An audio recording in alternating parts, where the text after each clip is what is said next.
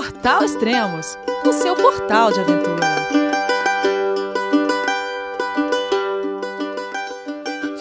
Bom dia, boa tarde, boa noite, bem-vindo a Extremos, o seu podcast de aventura. Hoje vou conversar com o escritor e aventureiro Guilherme Cavalari, que já começou a sua ciclo expedição Mongólia Bikepack. Vamos ver onde ele está. Olá, Guilherme, tudo bem? João, é você, meu filho? Alô, pai. Eu consegui. Eu tô no cume do Everest. Eu vi, meu filho. Te acompanhei o tempo todo pela sua página Spot. A família de produtos Spot utiliza tecnologia 100% via satélite para manter você sempre conectado em suas aventuras. Fale de qualquer lugar do mundo através do Spot Global Fone e utilize o Spot Gen 3 para estar sempre rastreado e conectado aos serviços de emergência. Desapareça quando quiser, seja encontrado quando precisar. Saiba mais em findmespot.com.br. Fala Elias, tudo bom? Como é que tá aí no ensolarado Brasil?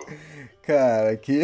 Ensolarado, cara. Para com isso, cara. Aqui, aqui é. Deixa eu ver. É 5 horas da madrugada, cara. Da manhã, quase. Porra, você não dorme, cara? Você não dorme, não? Cara, vocês, vocês, ficam, vocês ficam pedalando pro, o quê? pro leste, cara. Eu acabei de gravar com o Israel que terminou de fazer a Pamir. Cara, e o Israel fala, cara, três horas de, de podcast. Aí você já emendou, falou, ô, que hora que a gente pode gravar? E você tava falando, ah, vamos gravar mais tarde. Aí eu teria que dormir e acordar, cara. Mas ah, se eu acordar, nem sei que hora eu vou acordar. Eu falei, não, vamos, vamos fazer direto. Vamos fazer Vamos, direto. vambora. Vamos virar a noite. É, exatamente, cara. Ó, e. Mas Nossa, aqui, aqui, tá? aqui é quatro da tarde. porra!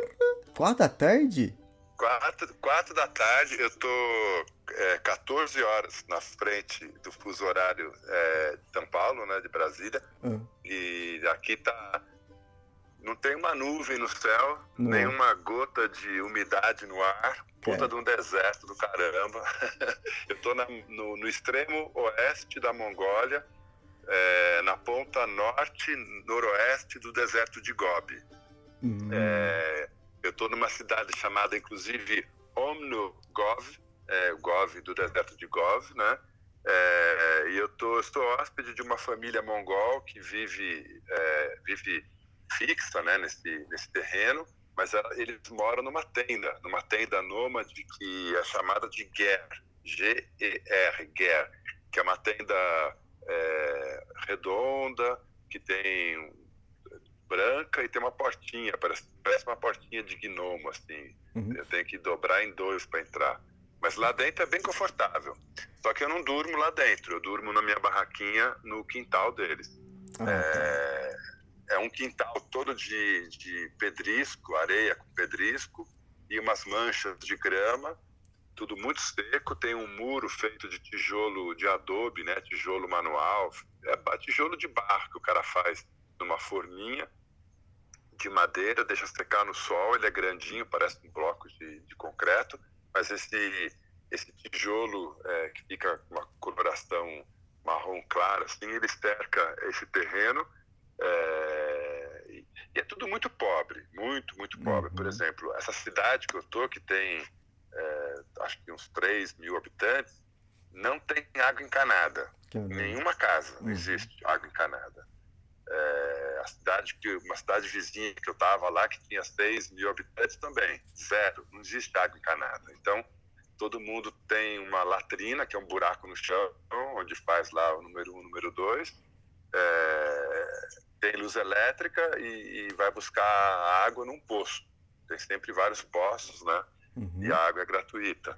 Então, ontem mesmo eu fui com um carrinho de mão bem grande buscar é, quase 100 litros de água aqui com, com o dono da casa. Então, eu sou hóspedes dele, né? Eu sou hóspede deles. É, e não porque, eu, não porque eu quero, eu, eu preciso ser hóspede dele porque eu tô numa roubada, velho.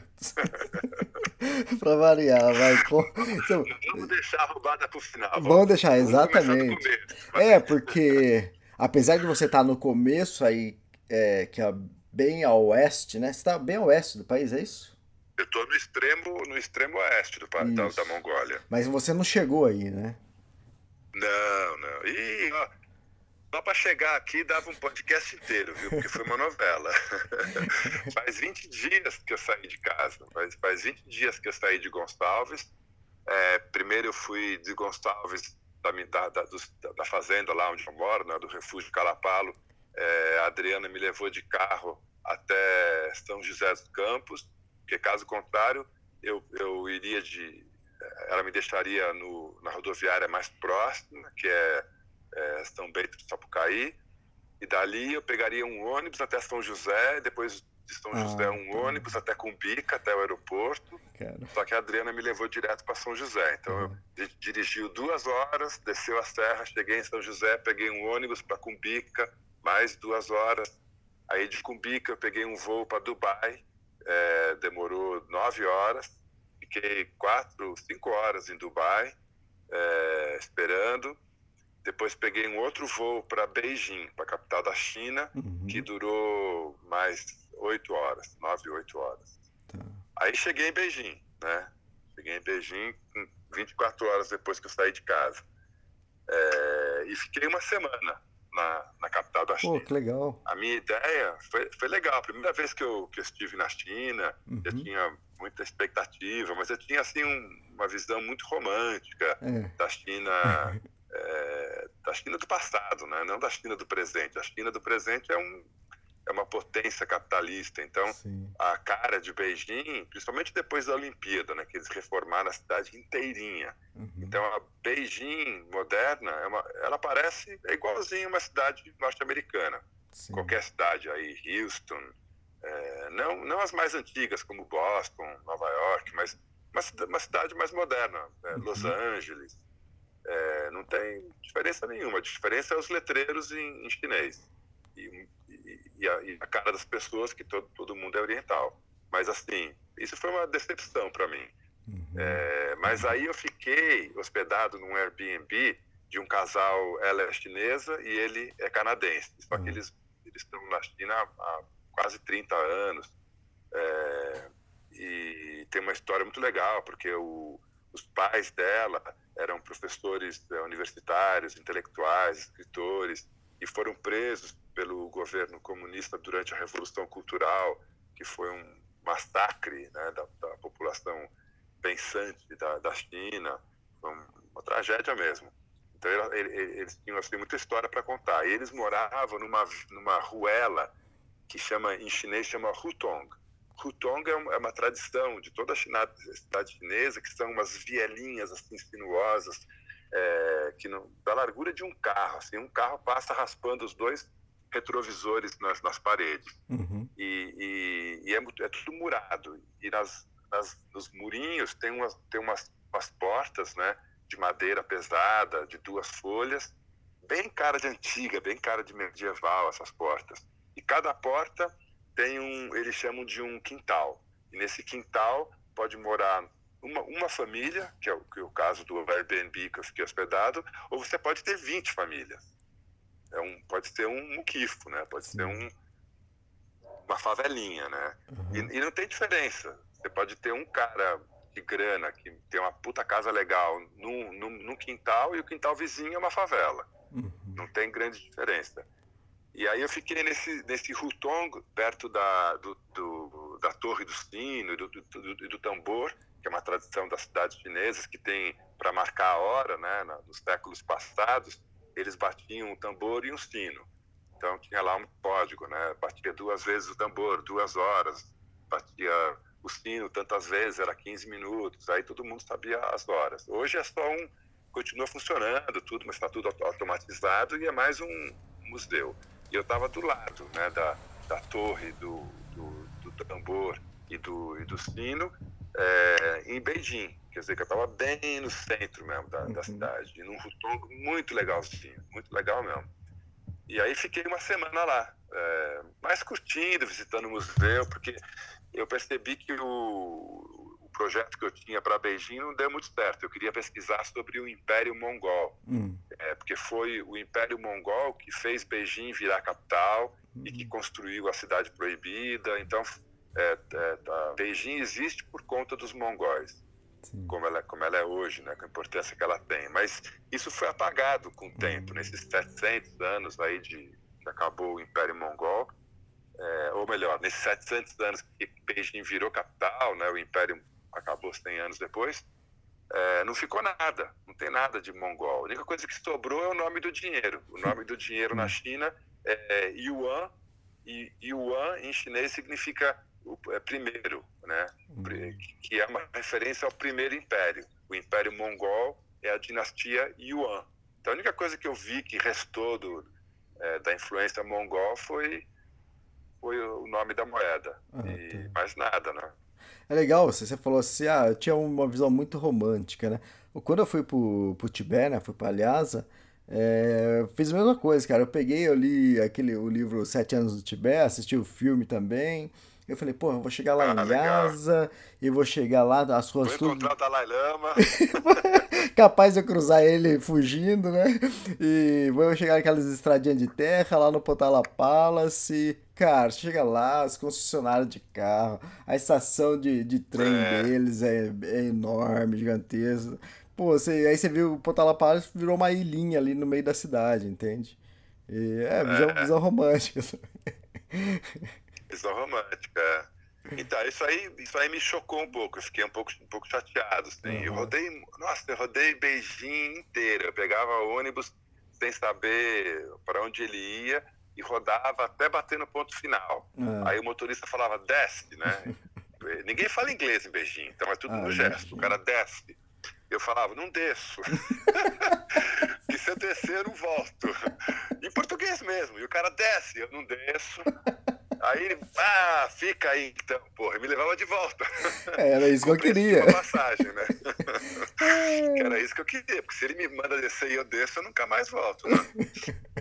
Então eu rodei bastante, beijinho. E fiz a, e fiz a, a cagada, né? Quer dizer, cumpri o papel de turista e fui na cidade proibida. Sim, lógico. Que para mim devia permanecer proibida, porque é uma mega roubada aquilo, cara. Uma é uma Disney? roubada sem tamanho. Não é, pior que, pior que se fosse uma Disney, pelo menos era divertido. É. A Cidade Proibida é, é gigante. É. São quarteirões e quarteirões é, cercados por um muro e dentro tem pátios enormes, enormes tipo pátio de fábrica de, de carros, sabe? Aqueles pátios gigantes. E aí você tem que cruzar um pátio para chegar num, num, num templo ou num pavilhão. E aí você sobe o pavilhão, desce o pavilhão, tem outro pátio. Só que todos os pavilhões estão fechados para visitação. Uhum. Você não pode entrar. Você só passa na porta deles ah. e olha assim de longe, tem um monte de policial, você não, você não vê nada. Você só vê o pátio de concreto, que é, não é concreto, é, são umas lajotas de, de cimento velho, de cerâmica. Então você fica andando de pátio para pátio. Só que estava 42 graus hum. quando eu estava lá. Com um hum. sol, mas um sol de, de rachar coco. E assim, devia ter, se, se tem 130 milhões, é, eu acho que mais até, 170 milhões de. de não, 1,3 bilhões de chineses, devia ter um bilhão só na cidade proibida. Cara, eu nunca, nunca vi tanta gente. Eu, eu, levantava o pé do chão para caminhar. Se eu ficasse com o pé no chão muito tempo, o espaço era ocupado. Aí não tinha onde pisar. Tinha que pisar no pé de alguém. Era desse nível. E chinês, então, né? Cara, só chinês você tava isso, não, o turismo. Só, não, tinha, tinha alguns turistas, mas assim, uhum. assim, micharia, micharia. É. Era, porque era férias, era férias da população chinesa. Então uhum. tinha gente da China inteira em Beijing. Tanto é que eu, eu pedi informação na rua e ninguém sabia informar nada. Uhum, tá. E aí eu, vou, eu cheguei de volta no Airbnb e falei lá para a chinesa, né, que falava super bem inglês, Falei para ela, cara, o que acontece? Mudaram o mapa da cidade? Porque eu pergunto para as pessoas na rua e eles não, não sabem. Elas, né, é tudo turista igual você. Ah, tá. é gente de outras cidades, né? Então, assim, é, Beijing foi legal, né, ter conhecido, ter ido, mas pro, pro projeto, né, da expedição, que é pesquisar o Império Mongol, a cultura mongol, não, não serviu para nada, né? Uhum. Foi divertido ter conhecido Beijing. Aí eu fiquei uma semana, peguei um trem, que é, o, que é, um, que é um braço do Transiberiano, é, que vai de Beijing é, para o norte, cruza a Mongólia, passa por Ulaanbaatar, que é a capital da Mongólia, e sai lá para o norte pra, é, e entra na Rússia por Irkutsk, que é onde fica o Lago Baikal. Uhum. E de lá o trem vai para para Moscou e São Petersburgo. Então é um braço da, um da. Transiberiana. Então uhum. é, eu, eu, peguei esse, né, a trans, o Transiberiano, o trem Transiberiano da China, é, de Beijing para Ulaanbaatar. Foram 42 que, horas de viagem. O que normalmente seria que todo mundo faz, você está fazendo o caminho inverso, voltando. Ah, é, tem gente, tem muita gente fazendo Ao Beijing, é, ah. Moscou também, ah, tá. é, dependendo. Mas assim, é, não tinha muito turista no, no trem, não. Tinha uhum. mais gente local mesmo. É, uhum. Tinha alguns turistas. Assim, tipo 40% de turistas, 60% era, era gente local. Quanto e tempo foram de... 42 horas. 42 horas. 42 horas. Mas era muito confortável. É um trem, eu peguei terceira classe, que era mais barato, e fiquei super bem. Era, um, era uma cabine com ar-condicionado e quatro oh, caminhas. E tinha, três, tinha eu mais duas meninas é, da, de Hong Kong, duas chinesas de Hong Kong, que falavam bem inglês. Então deu para se comunicar. É, e tudo bem, né? Tinha caminha, ficava lá confortável, dormi bastante. E a gente cruzou o. Porque o norte da, da, da China é, é uma, uma província, eles chamam de província é, independente, que chama-se a Mongólia Interior. Hum. E eles chamam a Mongólia, o país, de Mongólia Exterior. Né? Em inglês é Inner uh, Mongolia e Outer Mongolia. Então, é, é uma coisa, é um, é um discurso meio, meio expansionista, meio imperialista chinês, né? Eles acham uhum. que a Mongólia, o país Mongólia ainda é deles. Entendi. Um dia ainda será deles. Como o Tibete, né? Que eles Isso, é. incorporaram, a Manchúria que eles incorporaram, Hong Kong. Eles acham que é tudo deles, né? Uhum. Mas é, é, então. Mas e o visual? Região, Como foi visual. Era só deserto, era só deserto, deserto, deserto. É. Me lembrou muito a Patagônia, a Patagônia ah, Argentina, só que um pouco mais verde. Descendo a Ruta deserto... 3. É, descendo a Ruta 3, ou a, ou a Ruta. É, a, como é que chama aquela outra lá? 40. Que vai beirando. A 40, é, a Ruta uhum. 40. Descendo essas rutas, a gente pega aquele pampa seco, que uhum. não tem fim. Só que o, o gobe não é tão é, seco. O gobe tem uma graminha básica. Então ele, ele tem uma carinha verde. Uhum. Só que quando você chega perto, são uns tufinhos só. E no uhum. meio é areia. Né? Mas ele tem uma carinha um pouquinho mais verde. E montanhas no mas fundo é... ou não? Montanhas, mas montanhas bem onduladas, sabe? Não tem nada é, áspero, nada hum. com ângulo reto, é tudo gasto pelo tempo, né? Porque hum. essa terra aqui é, é, primordial, né? Aqui que o planeta Terra é, existe no, no, jeitinho que está aqui nesse lugar desde sempre, né? Porque uhum. é tudo muito velho, as montanhas já foram todas erodidas, está tudo né, gasto. É, então, assim, e a minha intenção inicial era pedalar pelo Gobi, quando eu saí do Brasil. Uhum. Quando eu passei de trem, cruzei o Gobi, uhum. falei, cara, mas nem fudendo. Sim. Pedalar nisso aqui não, é insano, é, é suicídio. É, não tem água, não tem o que ver, não muda, não muda nada. A paisagem é igual o tempo todo, né? Diz, é, é... Eu não lembro isso, mas é o, diz que é o deserto mais seco, é isso? Não acredito, porque se tem verde, eu ah, já estive tá. no Saara. Uhum. É, o Saara não tem nada. Saara tá. você vai encontrar oásis, né, que são ilhas verdes, mas o resto é duna seca, não tem uma, uma graminha, nada, né? Então, tá. eu acho que não. Eu acho que aqui deve ser o deserto talvez mais frio. Ah, pode ser, pode ser isso. É, o deserto mais frio do mundo, porque uh, o inverno aqui é o inverno siberiano, faz menos 40, 45, 50, né? Então é frio pra caramba. Aí, bom, aí cheguei no Lambatar é, 42 horas, não sei o quê. Cheguei em Ulaanbaatar, mas assim, é, quando eu embarquei, para embarcar no trem em Beijing, tem toda uma burocracia, toda uma novela, porque é, eu tinha que ir um dia antes na, na, na ferroviária, na estação, para despachar a minha, a minha bicicleta, né, que estava embalada numa mala bike. Eu não podia chegar com ela. É, eu só posso chegar no dia do embarque com a bolsa de mão. Então, como a, a bicicleta ia viajar no vagão de carga, eu tive que ir na manhã anterior ao, ao, à partida e deixei a, a, a mala bike lá, né? É, que já é, uma, já é um trampo. Só que ninguém sabia me dizer lá no, no, na estação se a bagagem iria no mesmo trem que eu ou não. Ah, tá. Então, cara, eu falei, como assim, né? Eu vou pegar um trem, vou chegar na Mongólia e a bike não vai estar comigo? Uhum. Ah, não sei. Puta que pariu. Ah. Sua Bom, ferramenta pô, de trabalho, tem- pô. É, pô, a minha vida, né? Hum. Aí, pô, despachei, né? Fazer o quê? Aí, quando chega na fronteira, eles têm que trocar as rodas do trem. Porque a bitola, Hum, a largura, né? A bitola do, do- da ferrovia é diferente na Mongólia e na Rússia do que é na China.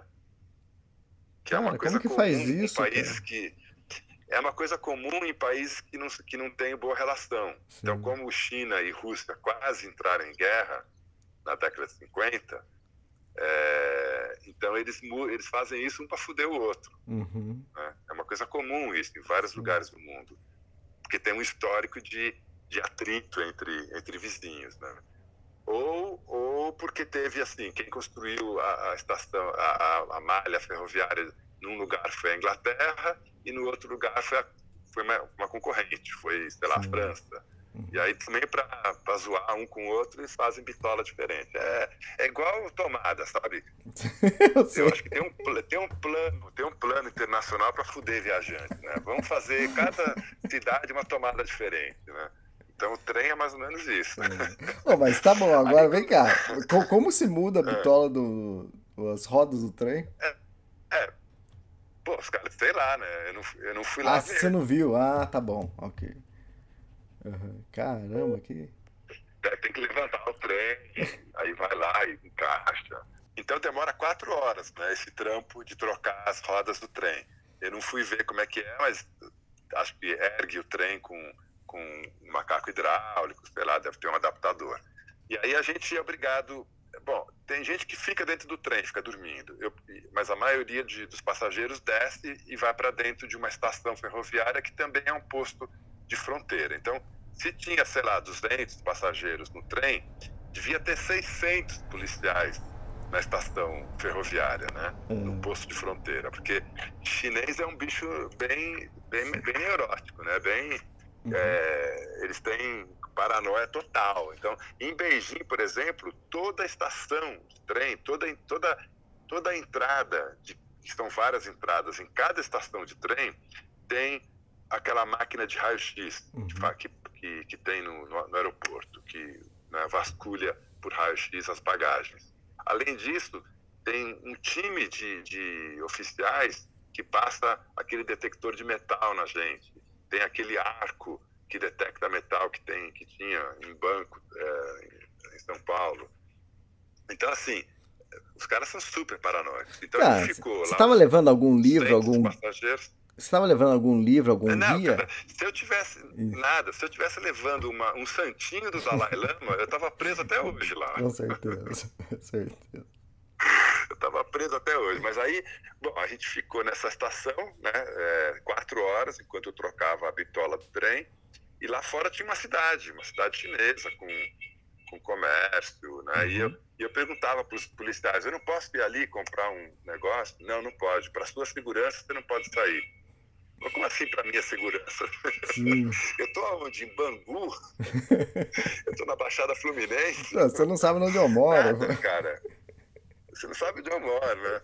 Então é nada, não é pra minha segurança, é porque os caras são paranoicos total, Sim, né? Bom, aí beleza, entrei na Mongólia, cheguei em Ulaanbaatar, Ulaanbaatar tem uma carinha moderna, muito carro, uma poluição do cão, do cão. Caramba. Só tem carro velho, com escapamento arrombado. é, os caras dirigem de qualquer jeito. Metade dos carros é a direção do lado esquerdo, metade é do lado direito. Que maravilha. Então, ninguém se entende, né? Faz curva errado, é uma zona. Mas aí tudo bem, o Lambatar já tem uma carinha um pouquinho mais é, de, de Oriente, assim, né? É, lembra, temos vários prédios antigos da, da era socialista, aqueles prédios quadradões, meio feiosos, mas com personalidade, né? Então foi um pouquinho mais divertido. E aí fiquei uma semana em Ulaanbaatar preparando a vinda aqui para o extremo oeste da Mongólia. Tá. É, e aí fui tendo uma série de surpresas, né? Eu fui em vários museus, vários templos é, budistas, foi bem legal a parte de, de, pes- de pesquisa né, histórica. É, porque eu também li bastante antes de vir para cá, então eu estava super, super sedento né, de visitar os museus e, e as, as, os templos. né? Eu participei, fui bem cedinho num templo budista que está ativo, né, tem 700 monges. Aqui o budismo é tibetano.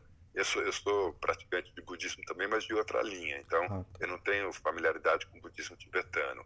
Mas é, já estudei, já li um pouquinho. Aí eu fui bem cedinho e participei de, um, de uma cerimônia, né? Tipo, é, seria uma missa, né? Na, Uhum. na, no- na linguagem católica. E participei de uma cerimônia é, matinal, né? Dos monges. É, em cada templinho, tem 200 templos nesse complexo. Em cada templo tem tá rolando a sua cerimônia, né? E uma um pouquinho diferente da outra. Aí fiquei a manhã inteira lá, é, participando e e observando, mas não podia filmar, não podia fotografar. Então, mas, mas foi bem legal, eu curti. É, mas aí eu fui tendo umas surpresas é, meio, meio desestabilizantes, né? Primeiro me falaram assim, ah, não tem como você levar sua bicicleta é, para o extremo oeste, porque passagem aérea tá tudo vendido porque é verão. Hum. E se você encontrar uma passagem, você vai ter que comprar duas passagens, uma para você e uma para bicicleta, e é caríssimo. Eu já, putz, complicou. Ah, ônibus, nenhum ônibus vai levar a sua bicicleta, impossível, impossível, impossível. Os ônibus vão lotados, é, e depois eu fui descobrindo outras coisas, né? E eu contratar um cara para me levar aonde eu queria ir, no extremo oeste, significaria três dias de viagem. Uhum. Quanto que ia custar isso, né? Um Sim. motorista particular para me levar três dias, tipo, ir de São Paulo a, a Recife. Pô, Quanto que, né? Não rola. sim. Que dá, dá quase 3 mil quilômetros, 2.500 quilômetros. É, então não chega a Recife, mas é longe pra caramba. Aí, cara, eu falei, bom, vou arriscar, né, a rodoviária.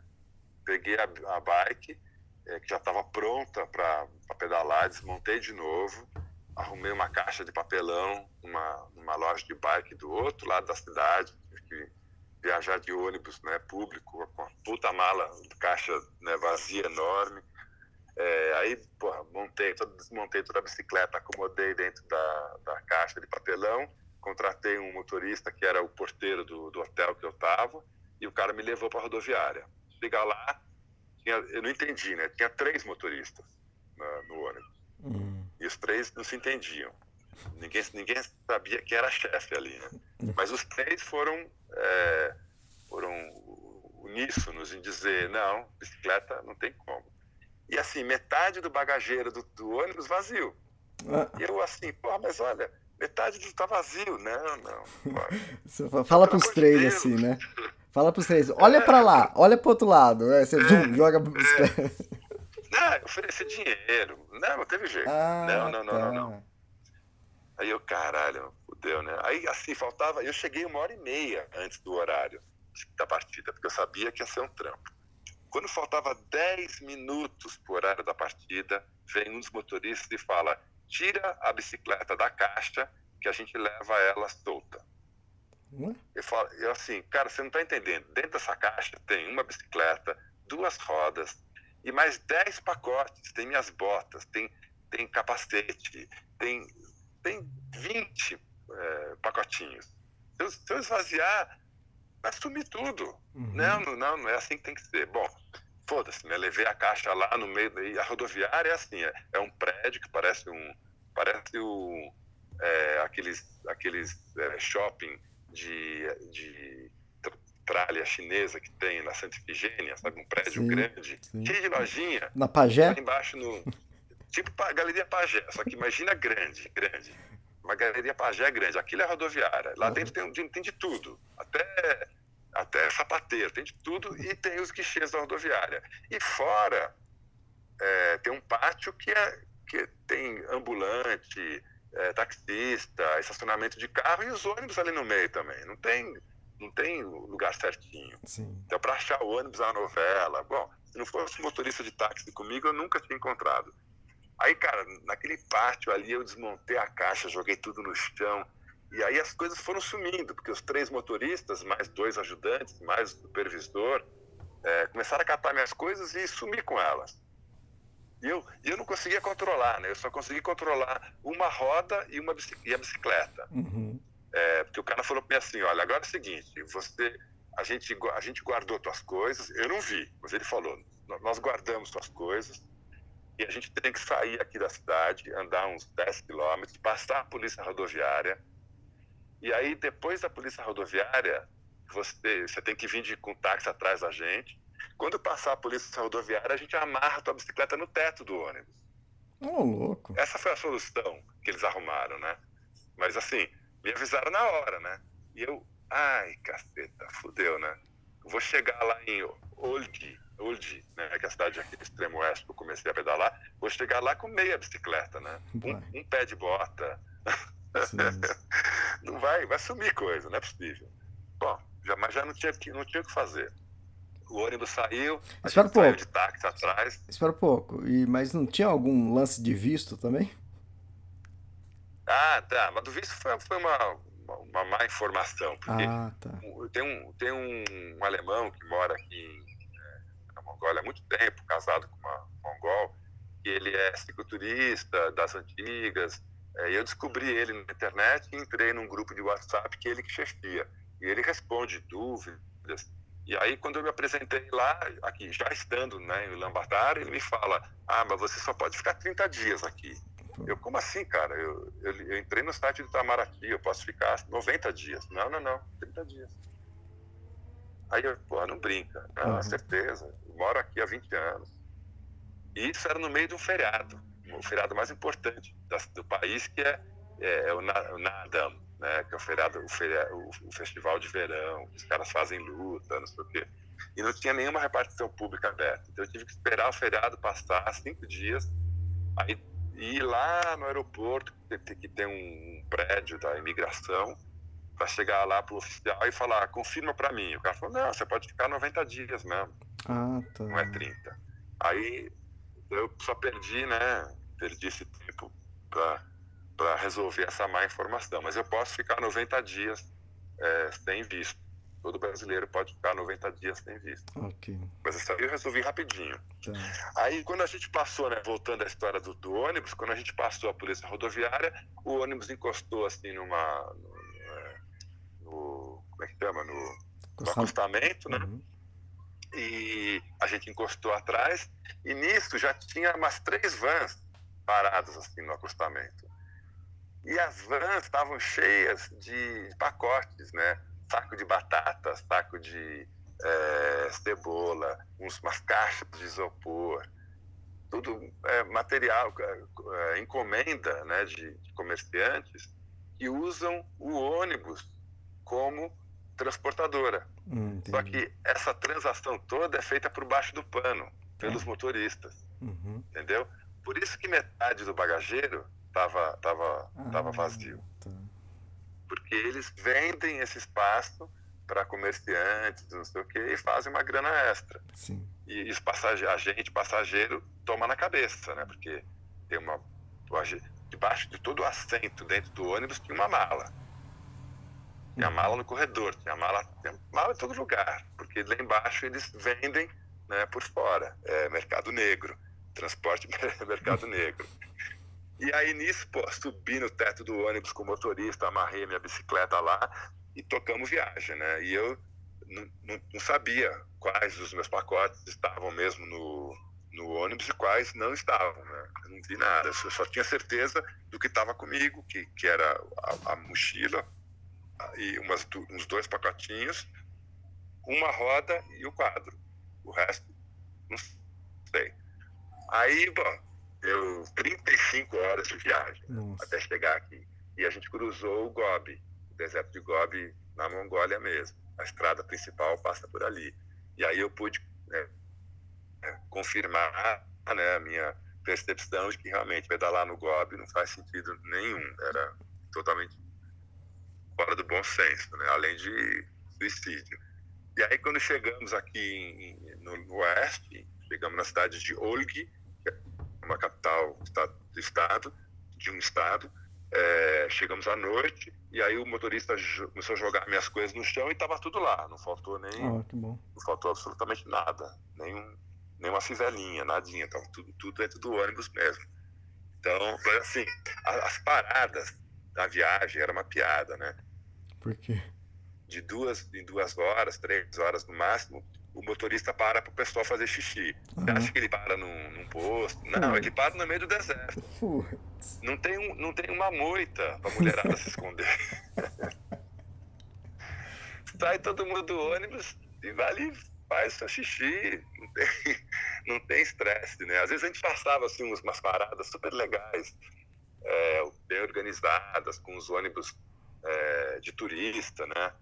Ah, ele não parava ali não, ele esperava chegar num, num moquifo, um boteco, bem fuleiro, bem fuleiro, e ali o motorista parava porque ele tinha esquema com, com o dono daquele comércio, né? Aí você via que o motorista ia para trás ali, comia um miojo, tomava uma sopa, não sei o quê, e a gente não tinha nada o que comprar, não tinha, às vezes não tinha nem água mineral. Hum. Puta, era, as paradas eram uma, era um capítulo à parte, né? Mas foi uma viagem legal. E assim, o ônibus lotado com, e só tinha três, só tinha quatro estrangeiros. O resto era tudo gente local. Uhum. Então foi bem, bem, legal assim de ver como, como rola é, como é que é a relação deles né, entre si, é, como eles se comportam.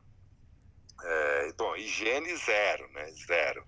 Os caras não, não vi ninguém lavar a mão nem, hum. Até tinha né, alguns lugares onde lavar a mão, mas assim, higiene zero. É, e aí cheguei aqui, no oeste, no extremo oeste, e pude começar a pedalar finalmente, né? Mas foram 20 dias, né? Entre sair do Brasil e começar a pedalar. Pô, mas é muito tempo, hein? Alô? Sim, sim, é muito tempo, né? É. é. Muito tempo. Mas estava tudo tava mais ou menos dentro, é, dentro da, da, programação, né? Tá. É, eu sabia que ia ser mais ou menos isso, umas três semanas. Aí, aí aqui, né, em, no extremo oeste, em Olg, eu, eu terminei de me organizar é, e comecei a pedalar. Comecei a pedalar. Só que, em vez de eu, de eu começar direto a cruzar o país em direção ao extremo leste, eu resolvi fazer uma uma mini expedição. Eu pedalei três dias pelo é, pelo pelo extremo o extremo do extremo oeste, né? Que uhum. essa região aqui que eu tô no extremo oeste é uma região de é, de uma minoria é, étnica cazaque. Então eles são originários do Cazaquistão, são muçulmanos, é, tem uma cara oriental meio misturada com, com caucasiano tem, tem até umas, umas, meninas bonitas, uns caras bonitos, é, mas assim, é bem misturado. Você percebe que é uma, uma mescla de Oriente e Ocidente. Né? Uhum. É, por exemplo, tem umas, umas menininhas, é, eu vi algumas, assim, menina de olho puxadinho, oriental, pele, pele branca, bem carinha de, de oriental, mas é, cabelo castanho claro e olho verde ou azul. É, bem, bem misturado. E aí eu fiquei, passei três dias pedalando, é, ligando três cidadezinhas é, no extremo oeste, que é, são dos cazaques. Né? E aí, eu, na primeira cidade que eu visitei, estava rolando o, o Nadam, é, que é o festival de verão, que é um festival de esporte, que celebra a vida, a virilidade, a força, a juventude. Então, eles fazem três competições esportivas. Eles fazem a luta, mongol, que é tipo luta greco-romana, mas com uma roupa especial, não sei o quê. Fazem tiro ao arco, né, arco e flecha, e corrida a cavalo. Então é um festival que dura dois, três dias é, com essas três competições. É, e era uma cidadezinha muito pequenininha, uma vilinha mesmo, né? Mas tinha um estádio murado, com uma tribuna coberta pequena, e um gramado redondo que é só para isso, é só para o festival anual. Não tem mais nenhum outro esporte que, que é praticado nesse, nesse estádio. Né? Uhum. E eu cheguei de bicicleta É, eu era o único estrangeiro, no momento que eu cheguei, eu era o único estrangeiro e o único de bicicleta. Depois chegou uma van com uns, uns gringos, uns, uns é, suecos, chegaram é, dois, três israelenses, chegou um, não, um grupinho. Mas quando eu cheguei, só tinha eu mesmo. E eu cheguei de bicicleta, cara, eu chamava mais a atenção do que os lutadores. Virou atração. Né?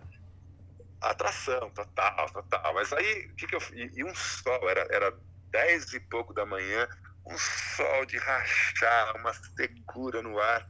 E eu pensando assim, cara, eu vou ficar o dia inteiro vendo esse festival nesse sol. Eu vou ter um troço aqui, eu vou, vou morrer de desidratação, né, de insolação. Preciso arrumar uma sombra. Mas só tinha a sombra da tribuna, que era para as autoridades, e uma, e uma tenda de lona retangular, assim, que era para os lutadores e os preparadores físicos, um, um, outro familiar. E tudo isso cercado de polícia, então não tinha como acessar, né? Mas todo mundo muito é, ligado em mim, né? Por causa da bicicleta, de ser, de ser gringo, blá blá blá. Eu falei: quer saber? Eu vou, eu vou cacifar, eu vou aproveitar que eu sou atração e vou me meter no meio da, do, da área VIP, né? Uhum. Peguei minha bicicleta e cruzei no meio aquele o, o, o gramado, né? É, tinha um cordão policial assim, eu eu fui, fui indo, o policial não teve coragem de me parar, eu passei o primeiro policial, aí cruzei o gramadão inteirinho, entrei na área VIP, ninguém falou nada, guardei a bicicleta, aí o que, que eu fiz? Tinha um, tinha um fotógrafo e cineasta, um cara só, no meio do gramado, com um tripé, uma máquina, drone, duas máquinas, e o cara tava fazendo a cobertura, né? Porra, eu catei meu equipamento, meu tripé, minha câmera, não sei o quê, e fui lá pro meio do gramado, do voltei, né, assim, a bicicleta, cheguei pro cara, me apresentei e falei, ó, eu sou um jornalista brasileiro, vim cobrir o evento, ele, ele falava um pouquinho de inglês, o cara, não, que, que legal, obrigado, não sei o quê, eu virei, eu virei repórter inter, internacional, sem credencial. Repórter Calapalo. Fiquei lá no meio, repórter Calapalo. Fiquei lá no meio da história toda, filmei tudo de perto, fotografei pra caramba, é, veio, veio, lá um, dignatário, não sei se era o prefeito da cidade, veio me cumprimentar. é, foi muito engraçado, cara. Mas eu fiquei. E aí, quando cansava do sol, eu ia pra sombra. Uhum. É, porque é de lascar, né? Mas foi legal. Aí eu passei três dias rodando essa zona. Um primeiro dia no, no, no nada, no festival. No segundo dia eu fui para uma região que tinha um lago, né, um riozão grandão e ali eu acampei na beira do rio do lado de uma de uma tenda, né? Mas não é uma tenda mongol, é uma tenda casaque, ela é maior.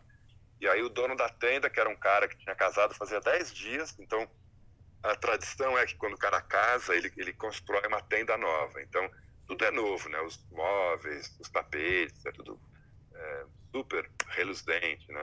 E aí ele me convidou para tomar um chá na casa dele, aí eu fui, tomei chá na tenda dele com a esposa, o irmão e ele. É, foi muito legal. Inesperado, né? Eu não, nem, nem imaginei que fosse rolar algo assim. Sim. E o terceiro dia eu voltei para Ulki, que é a capital lá da, do, da, da, do estado, da onde eu comecei esse pedalzinho. E era, um, e era o trecho mais longo, de 50 e poucos quilômetros. Tinha que subir uma montanha e descer.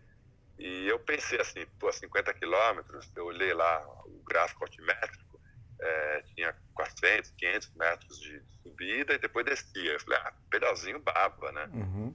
E errei na conta, levei, é, levei 3 litros de água, nem errei tanto na conta, né? Mas, cara, eu matei esses 3 litros de água na, na metade do caminho. Tá. E aí foi quente. foda. Porque aí, nossa, eu tava quente, tava quente, seco. E um puta trânsito, muito carro por causa do, do nadão, não sei o quê. Uhum. Então, uma poeirada, assim, que eu ficava milanesa toda hora que passava um carro. Aí acabou a água, pedalei os últimos 10, 12 quilômetros sem nada de água. É, aí eu percebi que aqui não, não dá para brincar, não, cara. É, uma, uma errada você Sim. paga caro, caro mesmo.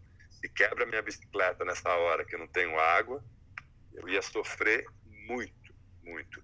E assim, não tem estrada, né? É, estão picadas, estão, são caminhos que, que, os carros vão abrindo e às vezes é, numa mesma, mesma, direção você tem 30 caminhos paralelos. Ah, tá. Não, não, não é asfalto, né? Não é asfalto. É, é... Zero asfalto. Uhum, tá. Zero, é terra. Uhum. O cara passa de carro em cima da graminha e deixa uma marca. O outro vai atrás. E aí, aí faz um caminho. Sim. Mas todo mundo está tá abrindo caminho novo. Então você tem assim, um, sem exagero, você tem um labirinto de 30 caminhos abertos. Uns muito ruins, uns ruins e outros muito ruins. Uhum. Bom, nenhum, né? Não tem nada ah, planinho, bonitinho. É tudo pedra solta, areia, às vezes tem uns buracos. É, então, às vezes você está num caminho e não, e não, passa ninguém nesse caminho. Está tá todo mundo passando 20 caminhos para a esquerda. Então, você imagina, se eu precisar de ajuda, eu tenho que ter a sorte de estar num caminho que vai passar alguém.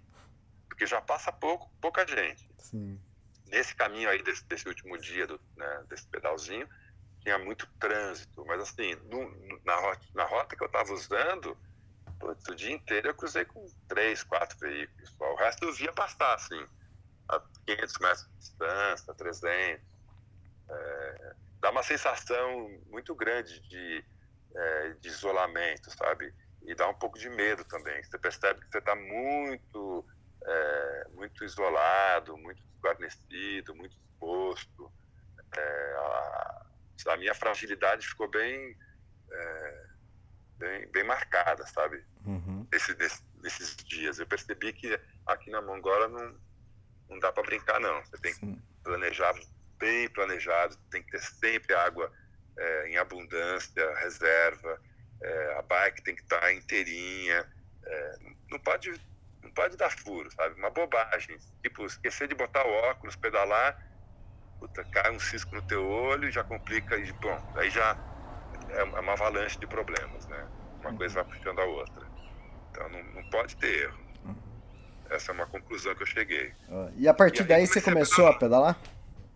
É, quer dizer, pedalei esses três dias, Isso, aí verdade. passei um, um, dia de descanso em Olg, é, é, acabando mesmo de arrumar, vendo o que faltava, não sei o quê.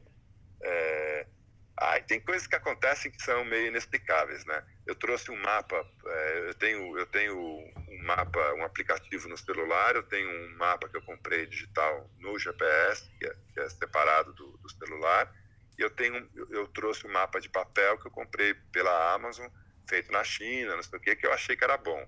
Hum. E eu descobri que meu mapa tem mais de 20 anos de idade, está hum. todo desatualizado. E aí, no, em Olg, nesse último, nessa última noite, antes de eu começar realmente a, a atravessar o país, eu conheci um suíço, Christoph, um cara super legal, que está viajando de carro, né? Ele veio da Suíça de carro para cá, vai rodar, vai voltar para a Suíça. É, e aí, conversando com ele, é, a gente começou a conversar porque eu falei que eu precisava de um pouquinho de gasolina para o meu, meu fogareiro. Ele falou: Não, eu tenho no meu carro, eu te dou. Aí eu fui no carro dele, ele me deu gasolina. Aí ele começou a mostrar a viagem dele. E quando ele abriu o mapa dele, o mapa que ele comprou na Suíça, o mapa alemão, eu fiquei de quarto. O uhum. mapa do cara era muito bom, muito bom, muito atualizado. Tinha uhum. até marcados os postos de água, sabe? Ah. É, no caminho. Eu olhei aquele mapa e falei, puta, Guilherme, você é um bosta. você falou pro cara, quanto você quer pelo mapa? É, fiquei sem graça, né? De, de intimar o cara assim, né? Ah, me dá teu mapa. É. É, ou me vende seu mapa, né? nem falei nada. Só fiquei me lamentando, né? Bom, uhum. aí a gente combinou, a gente ficou bem amigo, a gente falou, ah, vamos jantar juntos. Falei para ele, eu vou te mostrar um restaurante que eu conheci, que eu descobri aqui, bem legal. Ele falou, que joia. Aí ele chegou hora, no jantar, né, que a gente né, marcou de jantar juntos, o cara veio com o mapa para mim. Ah. Falou, ó, presente para você, cara. Putz. Eu vi que você, eu vi que você ficou entusiasmado. É, tá aqui, ó. A minha viagem está acabando, não vou precisar. Que legal. Aproveita. Não, não, não é incrível, cara. Incrível é, demais. São coisas, né? São coisas. E aí, porra, e aí esse cara tá contato, até agora em contato comigo. É, talvez até passe por aqui, para essa cidadezinha que eu tô hoje, tá no caminho dele, indo embora. Não sei, né? Ele não confirmou. Mas assim, aí agora eu tô com esse mapa super arrumadinho, atualizadinho. E aí uhum. comecei, né? De verdade, a travessia da Mongólia, que é a expedição é, Mongólia Bikepack. E agora, e agora em direção a leste? Agora em direção ao extremo leste. Eu uhum. gostaria de chegar numa cidade chamada Choibalsan. é a última cidade grande a leste.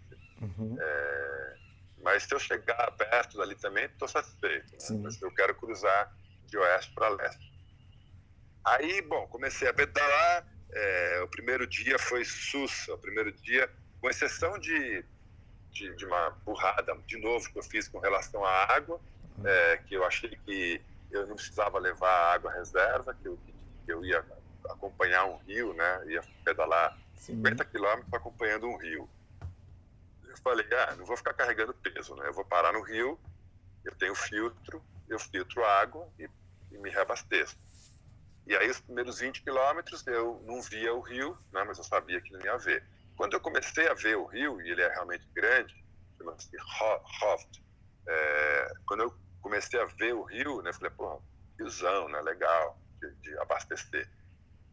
Só que eu não tinha acesso à margem. Na, na- entre o rio e a estrada é pântano. Hum, Então eu não, eu não tinha como chegar na água corrente. sim. eu ia pegar água parada. sim. E água parada de pântano. né? Uhum. E eu comecei a ficar preocupado. Falei, puta, caguei de novo com a água, né? Deixei para pegar no caminho e não tá dando. Aí a primeira curva de rio secou, uma prainha, eu falei, é agora. Não vou deixar passar a oportunidade. Vou encostar e me abastecer. Então, tá aqui a bicicleta né, naquela direção. É, tava um quilômetro e pouco, né? Andei. Quando eu cheguei na beira do rio, parei a bicicleta, cara, veio uma nuvem de pernilongo que eu nunca vi igual. O, o dia ficou noite, tapou tudo. Pá! Os bichos grudaram em mim, ó, tiraram um litro de sangue na hora. Na hora. Transfusão extrema. Se fizerem um exame de DNA naquela beira de rio ali, vai dar tudo com sangue brasileiro. Né? Cara, não dá. Foi era tanto pernilongo que eu não consegui pegar uma gota de água. Eu, eu fiquei, acho que, cinco minutos sem saber o que fazer. Eu não sabia se eu, se eu largava a bicicleta, se eu matava pernilongo. Pensei em passar o protetor, o, protetor, né, o, o repelente. Mas, cara, me deu um pânico. Eu fiquei cinco minutos ali, tomei mil picadas e saí correndo. Sem água. Falei, foda-se, eu vou pedalar. Aí eu olhei no mapa, eu tava, eh, eu tava nessa altura, eu tava a 50 quilômetros de uma cidadezinha. Eu falei, ah, eu vou, eu vou pedalar até, cida- até a cidadezinha, vou comprar água mineral no, no- na, padaria, né, na- no mercado. Não vou chegar perto do rio de jeito nenhum. Só que aí, na hora de, de navegar, eu percebi que tinha um atalho, né? Se eu pegasse uma estradinha que ia mais perto do rio, eu ia, eu ia cortar uns 4, 5 quilômetros, né? Valia a pena. E aí eu tomei esse atalhozinho, né? Só que de repente o atalhozinho foi sumindo, sumindo, sumindo e chegou numa. Tem muita vilazinha é, é, abandonada, né? Porque os caras têm uma vilazinha que eles usam no inverno e no verão eles vão para o topo da montanha que é mais fresco e não tem pernilongo, né? eles são mais espertos que eu. E lá eles montam a tenda, a tenda nômade, né? Uhum. Bom, a Eu cidade é eu. vazia porque eles são nômades, né? Claro, é vazia porque eles não, não só nômades, mas eles são inteligentes, Também. né? Não são brasileiro burro, né? Aí eu passava essas vilazinhas, assim, que tinha tudo. Tinha mesquita, tinha cemitério. Vilazinha de 10 casas, né? 15 casas. Uhum. É, mas ninguém, ninguém, ninguém, ninguém. Só pernilongo. Aí eu ia. Essa estradinha foi, foi, foi, terminou numa vilazinha dessa, bem pequenininha, e acabou a estradinha. E era um charco. Então, assim, puta, de novo, uma nuvem de pernilongo. E eu, caralho, vou ter que voltar tudo, né? Os 4 quilômetros que eu, que eu ganhei, eu vou perder em dobro.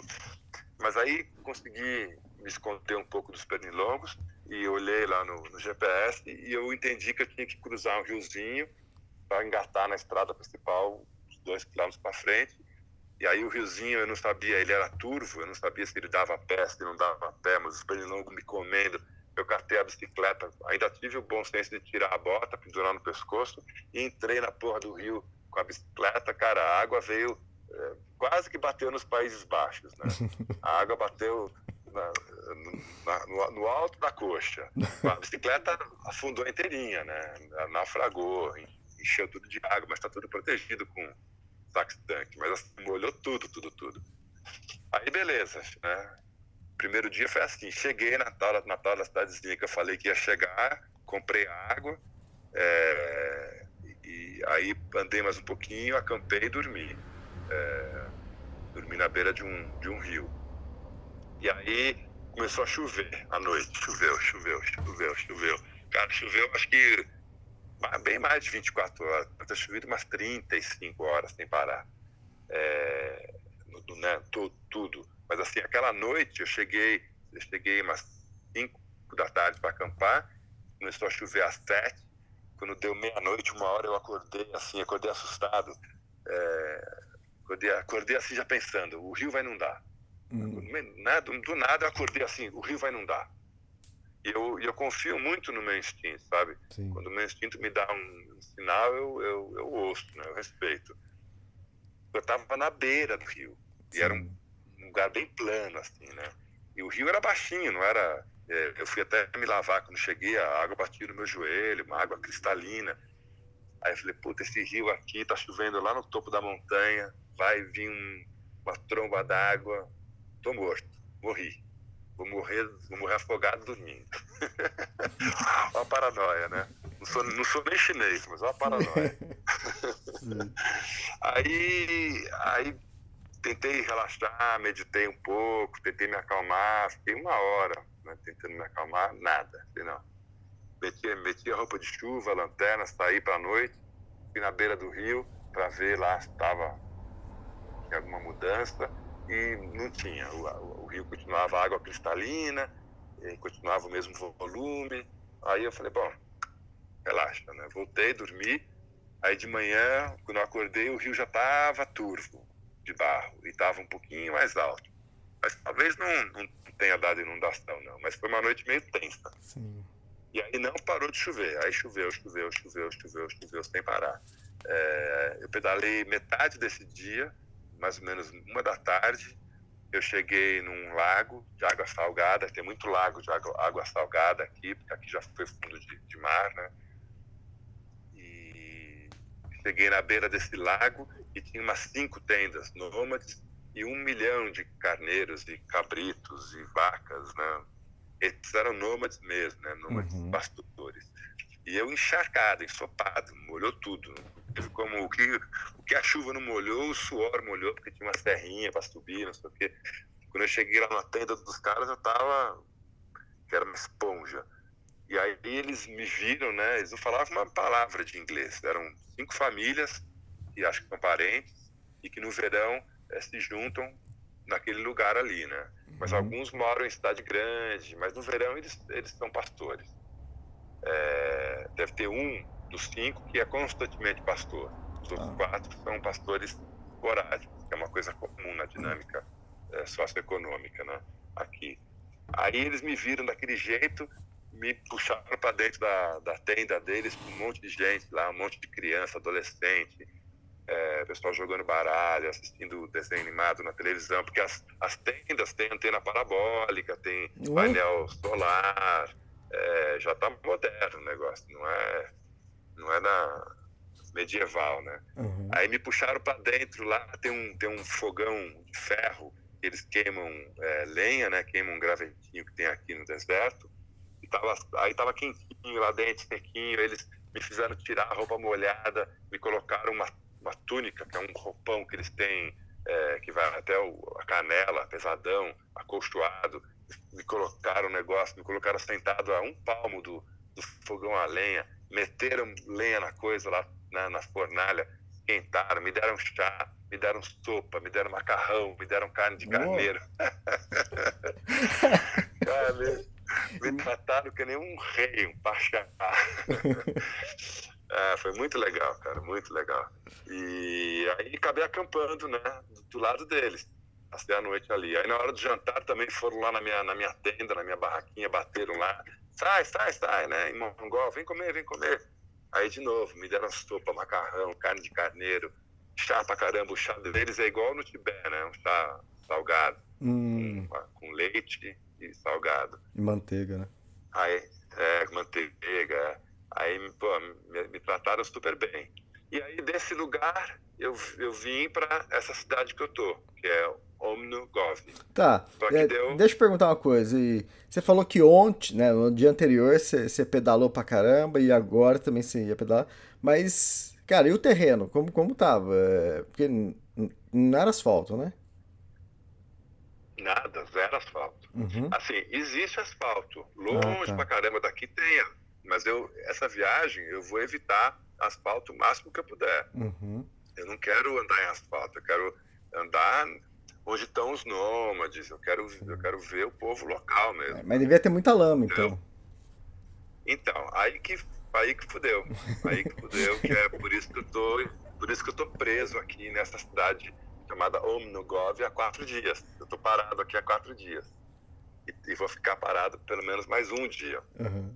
Porque é o seguinte, né? Depois dessa chuva de trinta e tantas horas, somado com a minha inexperiência de Mongólia, que é, né, Uhum. que é tudo bem, que é esperado, é, e somado com a minha, com, o meu desejo de evitar as estradas melhores, as, as estradas mais movimentadas, eu estou pegando as estradinhas é, secundárias, terciárias. Então, desse la- lago que eu deixei lá, a família, as famílias nômades, e vim para cá, dá 50 quilômetros.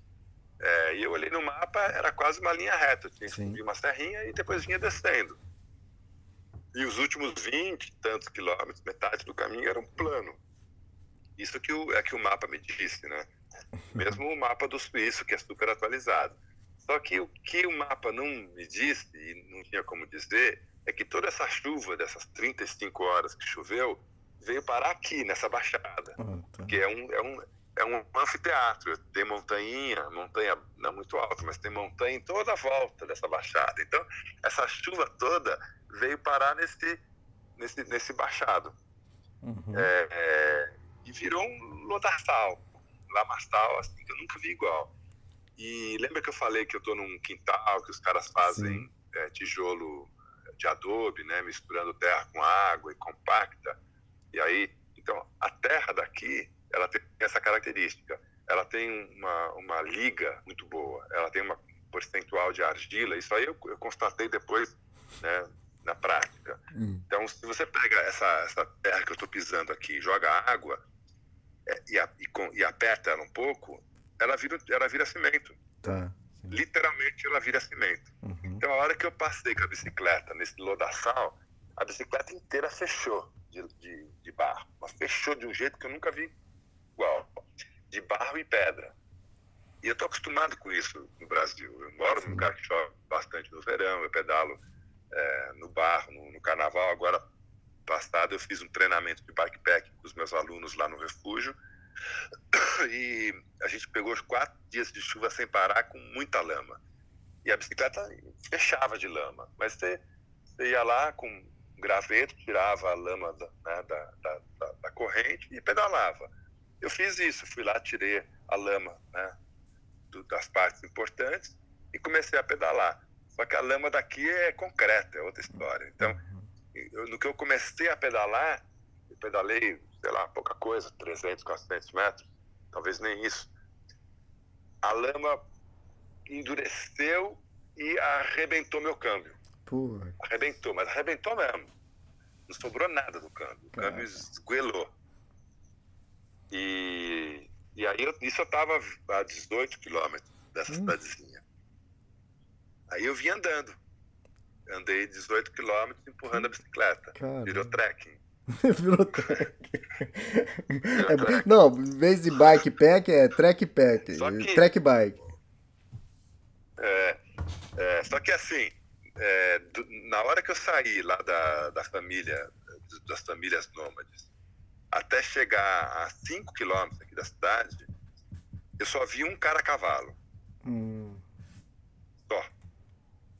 Eu não vi ninguém. Eu tava no meio do nada, com a bike quebrada e, e é, assim, totalmente inútil. Ali não tinha, não tinha muito como, acam- como acampar, não, porque era tudo lama, lodo, pântano, né? Mas tudo bem. Aí eu vinha andando, vinha andando, vinha meditando, pensando, né? Pô, que merda, que roubada que eu tô fazendo aqui. Por que, que eu vim parar na Mongólia? Podia estar pedalando na Suíça. Tanto lugar bonito no mundo, né? Aquelas coisas que passam pela cabeça da gente, né? Quando dá errado. Comecei a me questionar, falei, pô, mas será que eu sou mesmo né, um aventureiro é, competente? Uhum. Pô, tô fazendo muita burrada. Mas aí tudo bem, né? Vim conversando comigo mesmo e me aproximando, me aproximando, me aproximando da cidade. Quando faltava uns 4, 5 quilômetros para chegar aqui, apareceu um cara de moto, um motoqueiro, com aquela túnica tradicional, que tem uma faixa sempre de cor vibrante amarrada na cintura, uma bota grandona, chegou com uma moto velha russa, é, chegou aí, ele não falava inglês, eu não falo mongol, mas aí ele, pô, eu mostrei a bicicleta, ele deu risada, ele falou, vem, sobe na moto que eu te levo. Uhum. Eu falei, cara, não dá, como é que eu vou subir na moto com uma bicicleta bicicleta? né, cheia de, de bagagem, que pesa né, 30 quilos, não tem como. Aí ele, é, né, não tem como. Aí eu pensei um pouco, falei, ah, faz o seguinte, eu vou sentar na garupa e vou segurar a bicicleta com as duas mãos, e você vai bem devagarzinho com a moto e eu vou, né, eu vou segurando a bicicleta assim do meu lado, né? Tá. Tá bom, tá bom. Mas o caminho é manhaca. O caminho é só, é só poça de lama. Quando não tem lama, é pedra. É, aquelas, aqueles facões, né? Que, que quando o carro passa, abre aqueles facões na estrada. Você tem que ir bem devagar. Ele conseguiu entender. Aí ele ia devagarzinho lá e eu controlando a bicicleta, fazendo uma puta força para segurar a bicicleta. A gente andava 300, 400 metros e eu não aguentava de dor no braço. Aí eu gritava para ele: stop, stop, stop. E ele cá, cagava de rir, né? Parava a bicicleta, ria pra caramba. E eu descia: ai, meu braço, ai. Aí mudava de lado. mudava de lado. Aí andava mais 400 metros: stop, stop, stop. Ai, ele cá, cá, cá, cá, cá. E assim a gente veio até aqui. Ah, O cara me trouxe até, até os últimos 4 quilômetros eu fiz é, na garupa da moto. Aí cheguei aqui na cidade, a primeira pessoa que eu encontrei foi um senhor da minha idade, assim, 50 e poucos anos. Depois eu descobri que ele é professor de matemática na escola local, é um cara jogador de xadrez, é, adora ler, meio filósofo, é, comunista roxo. Aí o primeiro cara que eu encontrei, né, ele veio, o que aconteceu, né? O que aconteceu? Ele não fala inglês, né? Ele, de novo, o que aconteceu? Eu mostrei, ele, pô, não sei o que, espera, espera. Aí chamou o filho dele. Aí chegou um filho de 27 anos que fala bem inglês. E é, que ele, o filho dele é corretor de Bitcoin. O moleque fica 20 horas por dia na frente de três computadores e cinco celulares comprando e vendendo Bitcoin. Imagina, cara, no deserto do Gobi tem um cara que é corretor de Bitcoin. cara, Cara, se isso, não, se isso não é uma praga, se isso não é uma praga no mundo, eu não sei o que é. Sim, caramba. Aí, pô, o menino fala inglês, veio, veio me ajudar, né? Uhum. É, tentamos encontrar um hotel para ficar. não- até rolou. A gente achou um hotel, é, que é um hotel, mas também aluga. é, tem um cabeleireiro que aluga, um, né, tem um negócio dele lá dentro. É, embaixo virou supermercado. Assim, é um predinho de dois andares, sólido, mas que não tem água encanada. E não tem luz elétrica. Então, assim, é um hotel sem água e sem luz.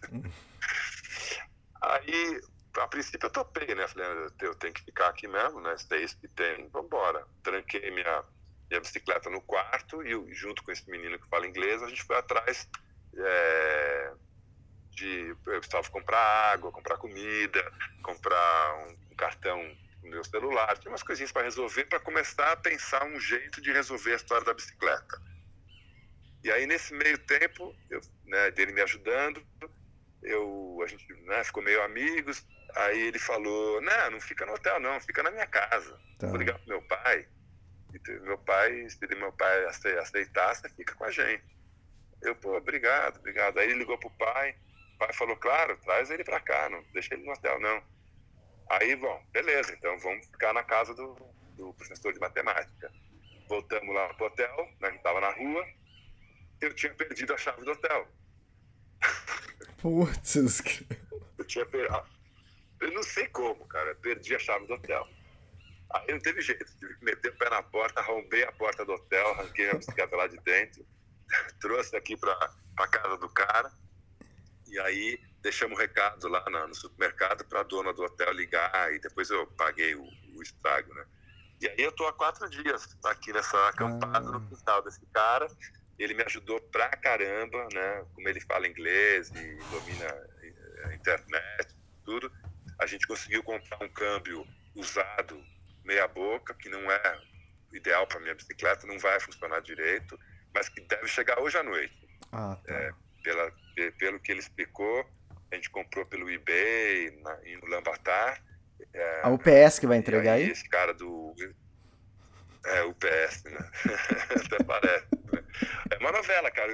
Esse menino, esse, esse professor de matemática, tem cinco filhos. Dois. Tem cinco filhos. Três moram aqui com ele.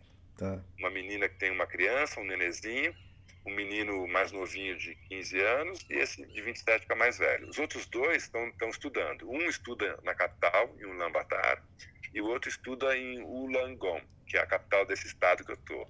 Então, o filho que mora em Ulaanbaatar foi na casa do cara lá do eBay e comprou o câmbio para mim. Hum. E botou, num, foi na rodoviária e colocou num ônibus para Wollongong pro outro irmão pegar na rodoviária, ah. colocar num outro ônibus para chegar aqui para mim. Isso é o UPS, isso é o FedEx na Mongólia. Mas olha, olha como as coisas, olha como as coisas vão, vão ligando, né? A minha primeira experiência com ônibus foi negativa. Eu fiquei Sim. puto com os motoristas porque eles fazem esse trambique de alugar né, o, o bagageiro para fazer negócio. Mas é isso que mantém o país funcionando. Sim. Né? O meu câmbio agora vai viajar clandestinamente ah, tá. em dois ônibus até chegar aqui. Sim. Você vê como, né? A primeira impressão não é, não é nunca definitiva.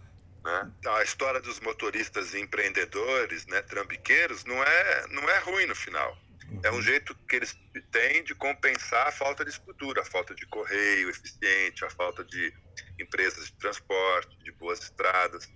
Então, aquilo que no começo para mim me pareceu errado, no final é uma solução né, improvisada é, que resolve, que mantém o país rodando. Né? Então, assim, se o câmbio chegar hoje à noite, como está previsto, eu vou montar a bicicleta, ela não vai funcionar bem. Eu tenho 11 marchas, esse câmbio que vai chegar é de 10 marchas. É, talvez eu consiga fazer duas ou três marchas funcionar. Eu vou seguir viagem desse jeito.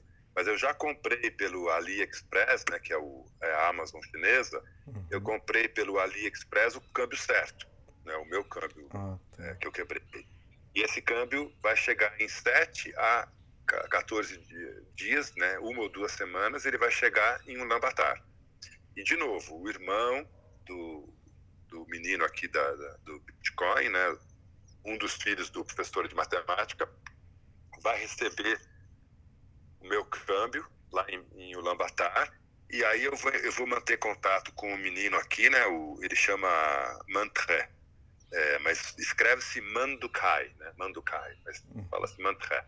E aí eu vou manter contato com o Mantré e ele vai falar, olha, teu, teu câmbio chegou, onde você está? Aí eu falo, estou em tal lugar.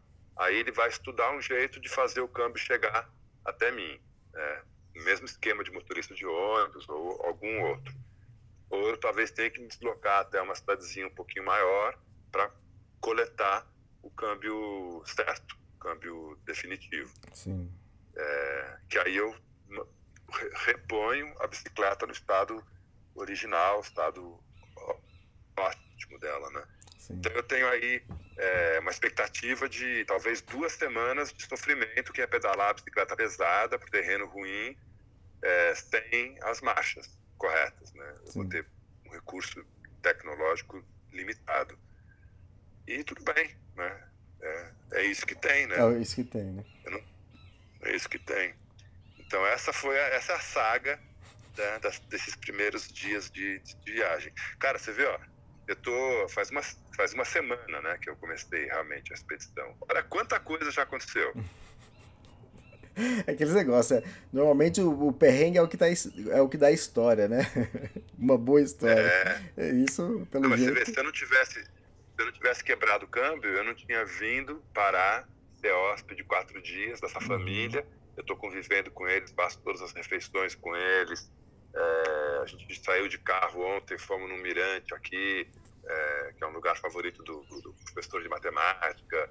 A gente está super amigos, a gente passou uma manhã inteira falando de filosofia. Imagina, a gente ficou umas quatro horas falando de filosofia, ele sem falar inglês e eu sem falar mongol. Os dois rabiscando coisa na, na areia aqui, É. né? Então, ele, ele falando de, da história da Mongólia, de como a Mongólia é grata à União Soviética, porque se não fosse Stalin, Lenin, não tinha Mongólia, porque a China já tinha invadido. E eu, por, por outro lado, falando, é, mas por outro lado, pô, Stalin, é, nos pogroms, que ele expulsou um monte de gente, na, é, nos gulag, que eram os campos de concentração na Sibéria, matou um monte de gente. E quando eu falo essas palavras né, que são russas, gulag, ele, ele entende. Uhum. Então a gente conseguiu trocar um monte de ideias, sabe? Falando né, as coisas erradas que tem no capitalismo, as coisas erradas que tem no socialismo, as coisas eh, boas que tem no socialismo, as coisas boas que tem no- na, na democracia capitalista, como que né, juntar as duas e tentar fazer um sistema eh, mais humano, mais consciente. Eh, e aí eu tenho, eu não conheço profundamente o assunto, mas eu sou eu sou, o pouco que eu sei, eu, eu sou fã de um negócio chamado ecossocialismo, né, que é uma coisa meio nova que tem aí, que, que é ser um, que é um socialismo né, que cuida do ser humano, mas que também leva em conta a natureza, porque é, a China, é, apesar de socialista, é um, é um regime capitalista que está destruindo, destruindo o meio ambiente deles e do, do resto do mundo, né? É, então, pô, eu fiquei quatro horas aqui filosofando com, com o nome do apelido dele é Manchá, é, com Manchá, e a gente está super amigos. Quer dizer, tudo isso porque o câmbio quebrou. Então, não dá para dizer, né, que é, que foi ruim. Sim. Hum. Ah, isso porque ainda tá no começo da viagem, né?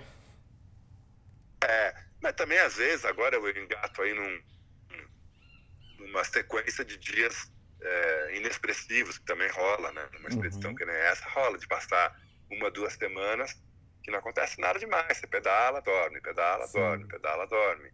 Não vê, não conhece muita gente, é, e assim vai, né? Então, não, não é porque aconteceu tanta coisa nessas duas primeiras semanas, nessa primeira semana, que vai ser assim o tempo todo, Sim. né? Tão intenso. Uhum. Até espero que não seja, porque tem um desgaste também muito grande, né? Uhum. Eu tô, eu tô ansioso aqui de ficar parado. É, não é? O tempo tá divertido, passando, né? Ó, eu tô tranquilo com o tempo. Eu, eu, Uhum. eu, eu designei, né? Eu, eu separei quatro meses para Ah, essa, tá pra essa expedição. Eu já, já gastei, é, já gastei 20 dias. Mas de verdade, eu vou pedalar 3 mil quilômetros. Tá, tá. É, por pior que estejam as condições, é, 3 mil quilômetros, sei lá, eu faço em, em dois meses. Sim. Então eu tenho bastante tempo. Não estou tão preocupado. O que me preocupa um pouco é o clima, né? Porque aqui muda muito rápido. É, quando começar a entrar o frio, vai entrar um frio siberiano. Vai entrar um frio de doer, né? É, segundo o Mancha, né, o professor de matemática, no fim da expedição, eu vou estar pedalando de dia numa temperatura entre 5 e 10 e à noite vai estar entre, entre menos 5 e menos 10. Uhum. Ele falou que esse, essa, esse é o pior cenário. Mas pode ter um veranico aí, eu, eu não pegar tanto frio. Mas está dentro do, do meu. Está dentro do meu escopo. Eu Tá. consigo, eu tenho equipamento para menos 10. À noite, menos 10. E de dia, 5. Uhum. Eu, eu tenho roupa para isso, não tem problema não.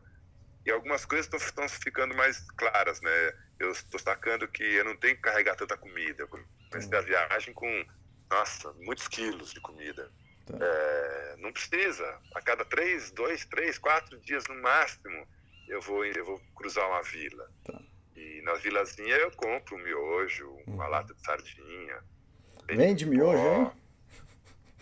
é, Aqui, aqui é miojo e não tem, outra, não tem conversa, viu? É Porque não pura- tem mais nada. É por aí que nasceu, né? Foi ali na China que nasceu essa- É, claro.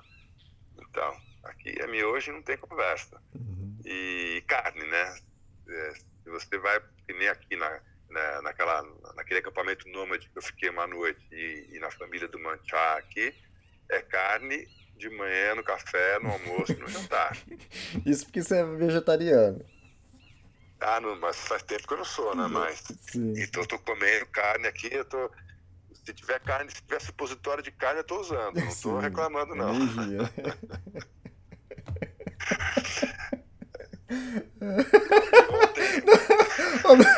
Não pegou bem isso, você tá não pegou bem. sem preconceito, sem preconceito. Depois que eu vou pensar. Ai, Mas, é, ontem a gente foi no Mirante lá, aquele que eu te falei, a gente foi com o, a gente foi com o diretor da escola, né, que é o melhor amigo do, do Mancha, que é o É. professor de matemática. O diretor da escola também é professor de matemática, mas aí foi promovido e hoje é, é o diretor. E eu tô de frente aqui para a escola. É, e a gente foi na casa dele. E aí eu, eu pude ver como é que é o, o que eu imagino que seja a classe média alta, né? O rico. Né? Ah, o, tá, o, o mancha é o, é o trabalhador comum. Então ele não tem casa. A família inteira, são cinco pessoas, elas, elas moram nessa tenda que só tem um cômodo, mais nada. Todo mundo dorme ali. E tem duas camas. Então o nenezinho dorme numa cama, o, o Mantré, né? O cara do Bitcoin dorme numa outra cama e o resto dorme no, no tapete. Não tem nem colchão. É assim que eles vivem. É, a casa a- né, não tem água, tem que buscar no, no carrinho, não sei o quê. Tem uma latrina, que é um buraco no chão. É, e tem um fogão a lenha no meio do, da tenda. Já o professor, já o diretor da escola, ele mora numa casa de tijolo Tá. que tem lá uns quatro, cinco cômodos. Né? A gente ficou numa, numa sala de estar, que tinha uma, tele- uma televisão de tela plana grande, é, que era só a sala de estar. E eu percebi que tinha um banheiro, porque uma filha dele passou com roupão, não sei o quê, e eu vi água no chão. Então eles têm um- pelo menos uma sala de banho, né? Nem que não tenha água encanada, mas eles têm um lugar para se banhar. Uhum. Eu tô louco para tomar um banho, faz uma semana que eu não tomo banho. E não tem como. Eu falei, perguntei pro Mantia, como é que toma banho aqui, né? Ele, ah, vai no rio, só que o rio é longe. Eu vou até o rio, cara. Vou and- Vou andar até o rio, quando eu voltar já tô suado de novo, né? Sim. Então eu vou pegar um balde aqui e vou me lavar no- na latrina. É, mas vê, é uma vida muito dura, né? E já o, a casa do, do, do diretor da escola tem horta, ele tem umas, Ah. umas verdurinhas que nascem no verão, ele tem um pomar de uma fruta só, que eu não- entendi que fruta que é, mas é bem pequenininha e nasce nos cachinhos, assim, que é uma fruta local. Então ele tem um terreno do tamanho do mesmo terreno do tamanho do, do, do Mancha, mas é um terreno que tem pomar, tem horta, ele tem um carro bacaninha, né, um, um Prius, um Prius híbrido, né, elétrico e gasolina japonês. É outro padrão de vida, né? Sim. Mas, mas assim, outro padrão de vida que mesmo assim, para o brasileiro classe média, é, eu no caso, é, ainda é pobrinho, ainda é pobrinho Sim, É. sim. ele não tem, não tem um padrão de vida é, de alto consumo, Uhum. mas a- o quadro vai, vai, vai se formando, né? A Mongólia é um país pobre, é, e um país pobre com dois vizinhos muito poderosos, Rússia e China. Então você imagina a pressão, né? Que os Uhum. caras sofrem de todo lado. É, não, realmente não é fácil. Mas isso vindo de uma história de ter conquistado o mundo, né? O Império Mongol conquistou o mundo inteiro. Então é doido pensar que um- uma população, né, uma eles foram, etnia, né? uma cultura, né, em 700, 800 anos, os caras foram de a maior potência mundial a um país né, subdesenvolvido de terceiro mundo que é, não sabe, não, saneamento básico é um mito Sim. sei lá, um sonho, né? Uma coisa que não dá, não rola. É, então, assim, tem que levar tudo isso, tem que levar em conta. É, e, e- a expedição, expedição é isso para mim. Expedição é, é realinhar valores, né? questionar parâmetros. É, com certeza, né, se eu conseguir sair dessa inteiro, mas eu, eu voltando para casa, eu vou dar muito mais valor à minha água encanada, Sim. à eletricidade, à internet, à cama. Uhum. A, eu, Ao olha, banho. quer saber uma coisa que. Banho, puta, mas é, o que eu mais estou valorizando é, nesses dias é uma coisa tão simples, tão simples, que nem me ocorria que era importante. Uhum. Sombra. Sombra. Sombra.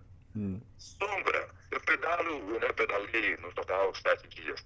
Esses sete dias que eu pedalei, chegava assim na hora do almoço, me dava fome, eu falava, pô, se tivesse um, se tivesse um poste, né?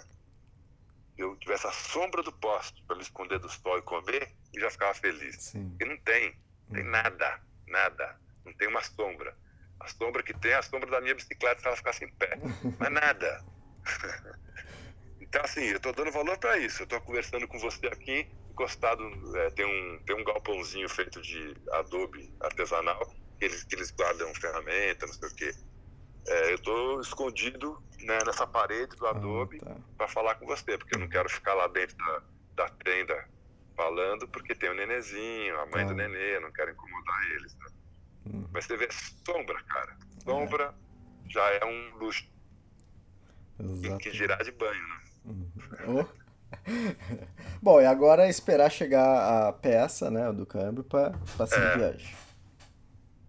É, agora tem essa. Tem o, se o câmbio, é, o câmbio improvisado chegar hoje, eu toco pau amanhã. Uhum. O, Man, o Mancha me convidou amanhã para ir numa cerimoniazinha familiar, que eles vão no topo de uma montanha aqui perto, que tem um OU, OU escreve-se O-V-O-O, OVO, mas fala-se OU.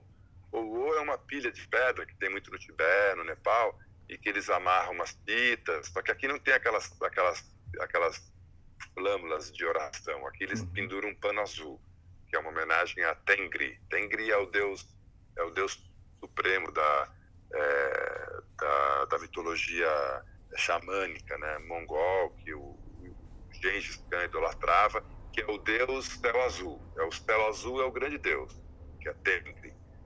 É, então eles vão para um, uns lugares especiais que tem essas, essas pilhas de pedra, é, fazem uma, umas orações budistas, é, jogam umas, umas orações impressas no, no, vento, deixam lá umas oferendas e, e agradecem né, as, é, as bênçãos recebidas e fazem lá os seus pedidos, etc. Então não sei se é uma data especial, mas amanhã a família vai fazer tá. essa peregrinaçãozinha é, no carro da família aqui, que é uma, uma família toda caquética, para fazer lá, né?